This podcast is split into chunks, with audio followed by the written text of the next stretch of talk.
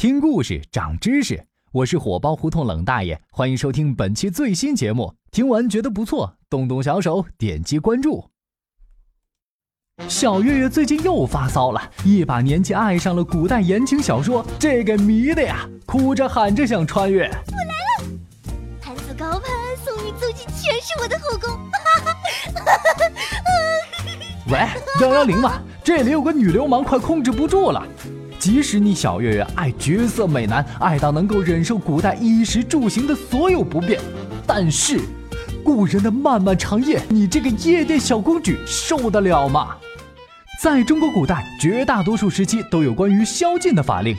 一到黄昏，侍卫感觉差不多到点儿了，就立刻把城门一关，所有的百姓和商户都得把门封闭，没有重要的事儿，不许任何人在大街上晃荡，不然就要接受官府的惩罚，也叫做犯夜。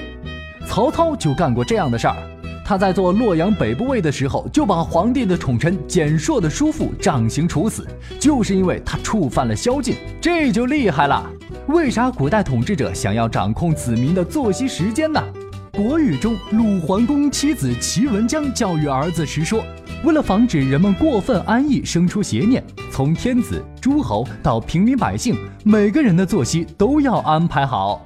宵禁制度在某种意义上是对社会秩序的管理，啥时候吃饭、睡觉、拉屎、放屁都要步伐一致、整齐划一，那才算是一个国家。”第二个原因是为了社会治安。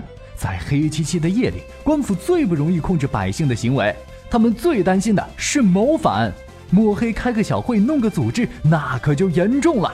除了宵禁的管束，古代的大多数的小老百姓也习惯了日出而作、日落而息的生活方式。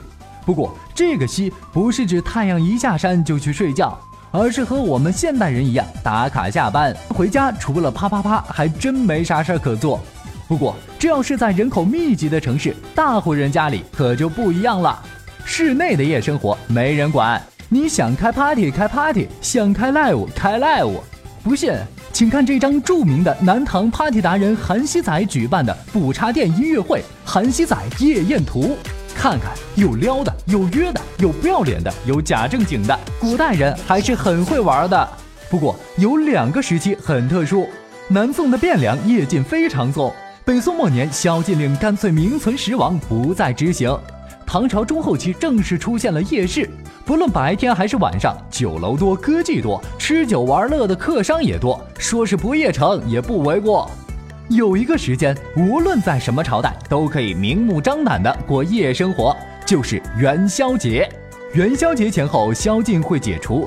为了在月上柳梢头的时候约，平时憋坏了的大姑娘小媳妇儿都出来了，互相认识认识，加个微信什么的，开个荤。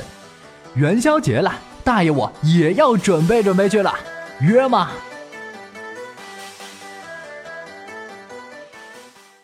想关注我的私生活，微信公众号搜索“冷大爷的冷知识”。